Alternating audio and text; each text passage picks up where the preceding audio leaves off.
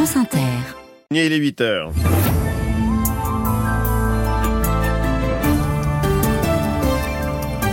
Le journal Corinne Audouin, bonjour. Bonjour à tous.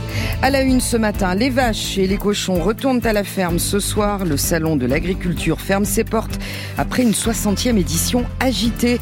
Nous irons dans les allées, portes de Versailles, entendre l'état d'esprit des agriculteurs et des éleveurs. Premier meeting de campagne pour les européennes cet après-midi pour Jordan Bardella à Marseille.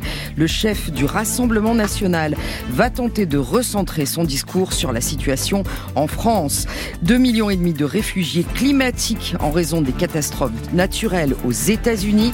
On parlera de l'intelligence artificielle générative dans nos smartphones et puis du football avec l'OM et Paris-Nice et du vélo dans le journal des sports de Guillaume Batin avant votre invité Ali et Marion. Un des meilleurs analystes du monde actuel et de ses tensions, Hassan Salamé, ancien ministre au Liban, diplomate et professeur de relations internationales, il publie mercredi chez Fayard La tentation de Mars, guerre et paix au 21e siècle. On attend vos questions au standard de France Inter, chers auditeurs 01 45 24 7000 ou sur l'application France Inter. La plus grande ferme de France remballe ses bottes de paille au salon de l'agriculture. Les vaches, cochons et autres moutons quitteront la porte de Versailles ce soir. Une 60e édition marquée par le chaos autour de la visite d'Emmanuel Macron le premier jour, en plein mouvement de mobilisation des agriculteurs qui réclament notamment des prix plus justes pour pouvoir vivre de leur métier. Et ils repartent avec une promesse, celle faite par le président de la République, de mettre en œuvre des prix planchers pour les matières premières agricoles. Alors dans quel état d'esprit vont-ils rentrer sur leurs exploitations? Farida Noir a posé la question à des agriculteurs et des éleveurs dans le hall 1, celui des animaux. À quelques heures de la fin du salon, Thierry, éleveur de vaches Gascogne des Pyrénées, fait le bilan. Un salon spécial, bizarre. Il était dans les heures avec les forces de l'ordre. Le premier jour, une journée gâchée, dit-il. Mais il repart quand même avec un esprit positif. Un salon euh, plein d'espoir. On espère qu'on va être entendu et qu'on ait gagné le, le, cœur des Français, voilà, qui vont euh, manger plus de viande, euh, de la bonne viande de qualité, oublier un peu ces viandes qui sont importantes d'autres pays et qui est pour nous une concurrence déloyale. Dans les allées, il faut jouer des coudes car le public est là et c'est ce que veut retenir Lionel Vaxelaire, éleveur, avant de repartir dans sa ferme avec ses deux vaches de race logique. Quand on entendait que ça soutenait les agriculteurs pendant les premières manifestations, en fait on s'aperçoit que le grand public est au rendez-vous, donc ça fait plaisir. Des visiteurs qui posent plus de questions cette année sur le quotidien, les difficultés. Valentin est éleveur de vaches laitières dans l'Orne. Certains cherchent à comprendre notre détresse plus ou moins. Moi j'ai expliqué mon point de vue à moi et les problèmes qu'on avait euh, chez nous notamment. On repart à la maison, euh, on en retient un, un beau salon et on est prêt à revenir. Le salon fermera ses portes au public ce soir à 19h. Voilà, après quelques derniers petits meuglements, Farida Noir. Au palmarès des traditionnelles visites politiques, c'est Jordan Bardella qui a reçu le meilleur accueil, malgré des propos confus sur la question des prix planchers. Le président du Rassemblement national s'y est dit opposé, alors que la mesure figure dans le programme de son parti. La crise agricole sera sans doute au menu de son meeting cet après-midi à Marseille. 6000 personnes attendues Parc Chano pour ce premier rendez-vous de la campagne des européennes. Jordan Bardella, tête des intentions de vote selon les sondages, devrait parler de l'effacement de la France, avec pour objectif de recentrer le débat et d'éviter que les questions internationales, notamment les liens du RN avec la Russie, ne perturbent sa campagne. Élodie Forêt entre le débat prévu au Parlement sur l'Ukraine et la réunion jeudi à l'Élysée avec les chefs de parti sur le même thème, la guerre et l'attitude vis-à-vis de la Russie sont mises au cœur de cette campagne européenne, principal angle d'attaque contre le RN. À l'Assemblée, Gabriel Attal cette semaine n'a pas hésité. Les troupes de Poutine sont déjà en France, a-t-il lancé, à une Marine Le Pen furieuse. Car si le parti s'emploie publiquement depuis 2022 à gommer sa russophonie, la question reste sensible. Ses alliés européens, eux, sont pour la plupart pro-Poutine, comme ce jeune parti bulgare ultranationaliste et qui, en juillet dernier, qualifiait de honte et de trahison l'envoi de blindés en Ukraine. Des arguments qui ne touchent pas nos électeurs, veut se rassurer le RN, qui redoute malgré tout une date dans cette campagne, trois jours avant le scrutin, le 6 juin, 80e anniversaire du débarquement et discours d'Emmanuel Macron, une diatribe sur la montée et le danger danger des nationalismes, anticipent déjà les cadres du parti. Élodie Forêt, comment réagir face à la nouvelle vague MeToo qui secoue la France dans le sillage des propos de l'actrice Judith Godrèche? La ministre de l'égalité entre les femmes et les hommes annonce le lancement d'une mission sur les violences sexistes et sexuelles, mission conjointe avec les ministères de la Santé, de la Culture, des Sports et de la Fonction publique, précise Aurore Berger dans une interview au Parisien ce matin. Elle aura pour but de comprendre les mécanismes à l'œuvre dans ces violences et de mettre en place des garde-fous. 8h06 à Gaza, l'espoir à nouveau d'une trêve entre Israël et le Hamas. Les négociations reprennent aujourd'hui au Caire pour parvenir à un accord avant le début du ramadan la semaine prochaine. Sur la table, un cessez-le-feu de six semaines et la libération d'otages israéliens contre des détenus palestiniens.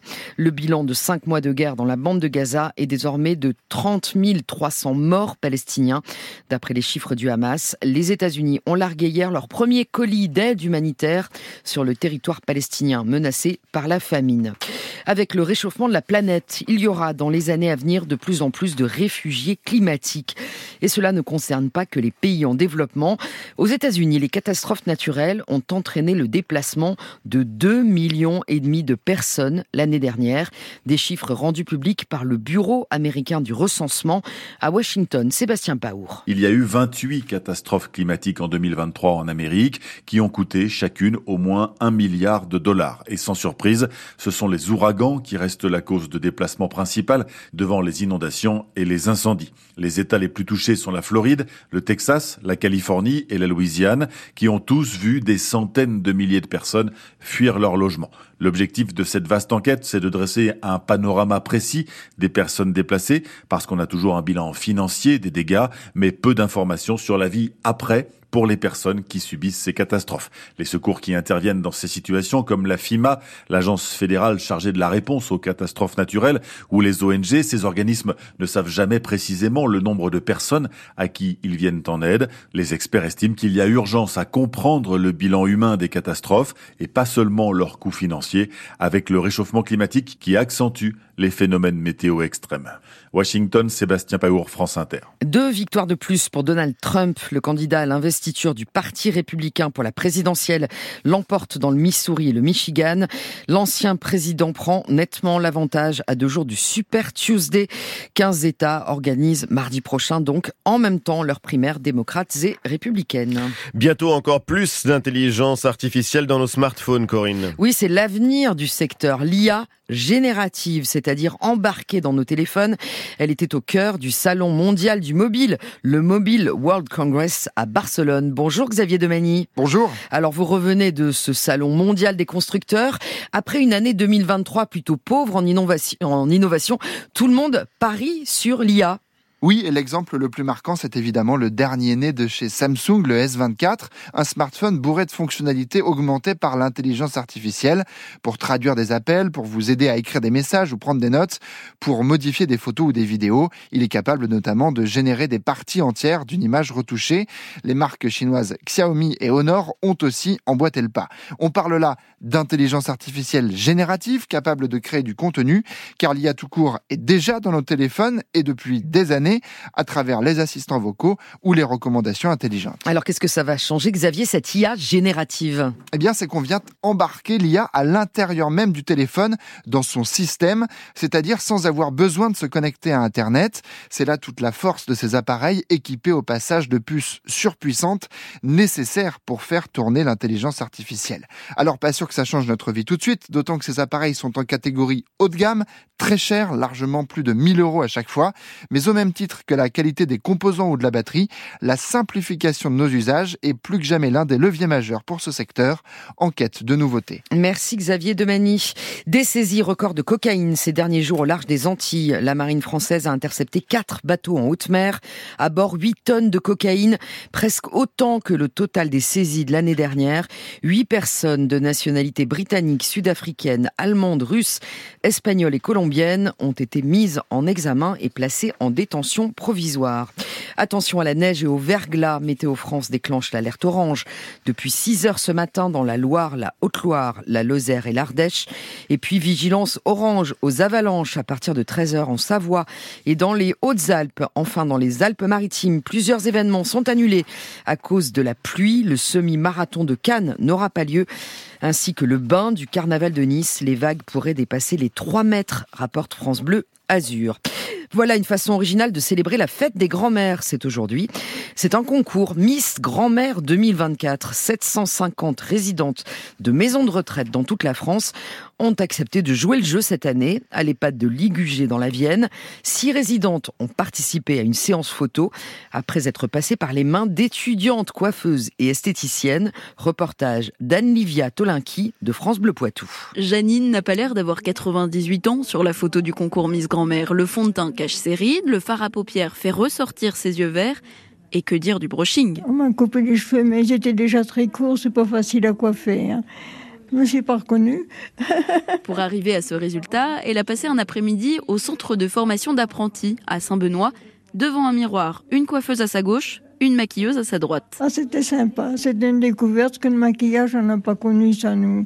Sur les yeux, tout ça, peut-être les femmes en ville, mais à la campagne, on ne se faisait pas les yeux. Josette non plus, ancienne institutrice, n'avait jamais mis de rouge sur ses lèvres, mais ce qu'elle a préféré, elle, c'est de passer quelques heures avec des étudiantes. J'ai un peu 笨呢？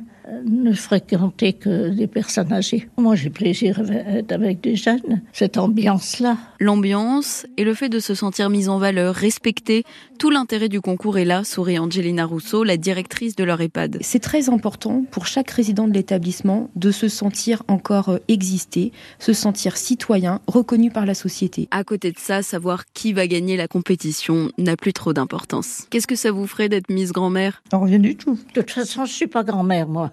voilà, c'est dit. Alors vous pourrez voter à partir du 3 mars pour choisir la Miss Grand-mère de la Vienne, grand-mère ou pas grand-mère, on l'a compris, avant l'élection de Miss Grand-mère de France en avril. 8h12, le journal des sports.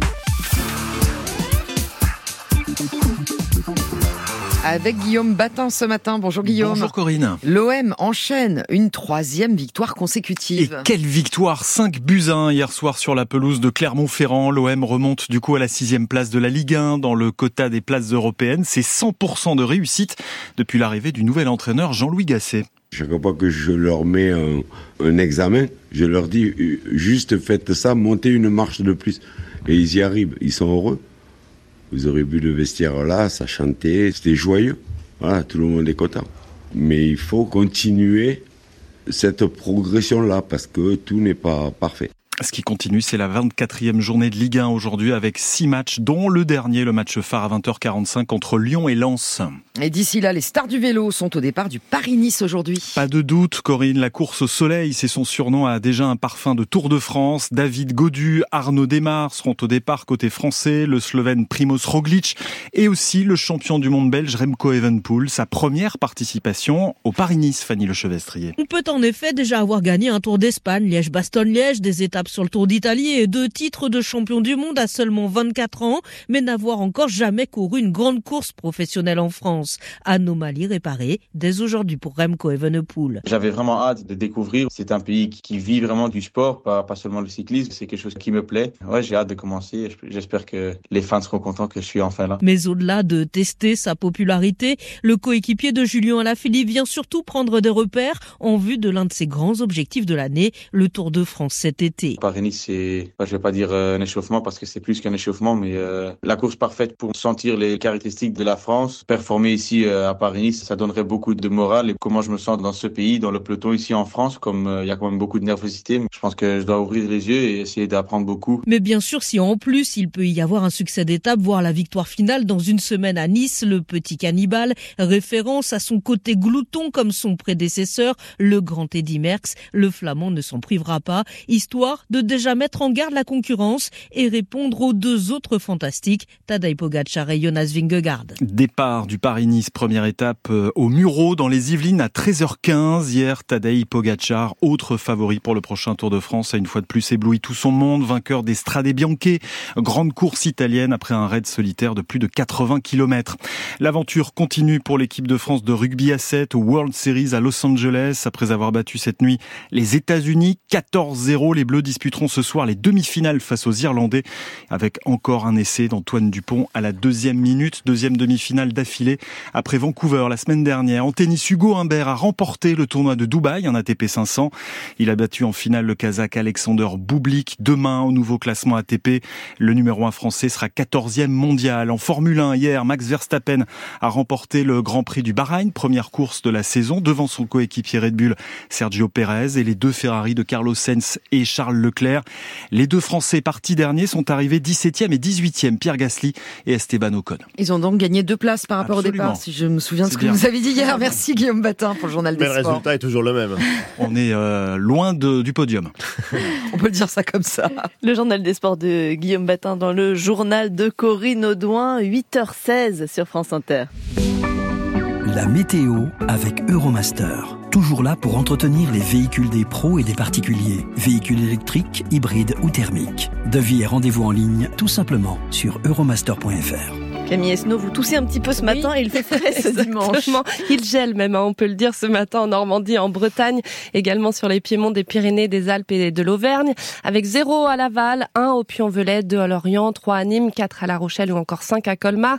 Cet après-midi, ça va un peu grimper, 8 à 12 degrés en général, 13 à 15 en Alsace et Lorraine, jusqu'à 16 en Corse et 2 à 5 plus près des massifs. Et un temps très perturbé sur l'est du pays. Oui, avec de la neige abondante en Auvergne-Rhône-Alpes, la Loire, la Haute-Loire, l'Ardèche et la Lozère passent en vigilance orange neige verglas. Sur un quart sud-est, c'est la pluie aussi qui tombera assez euh, abondamment avec du vent jusqu'à 90 km heure.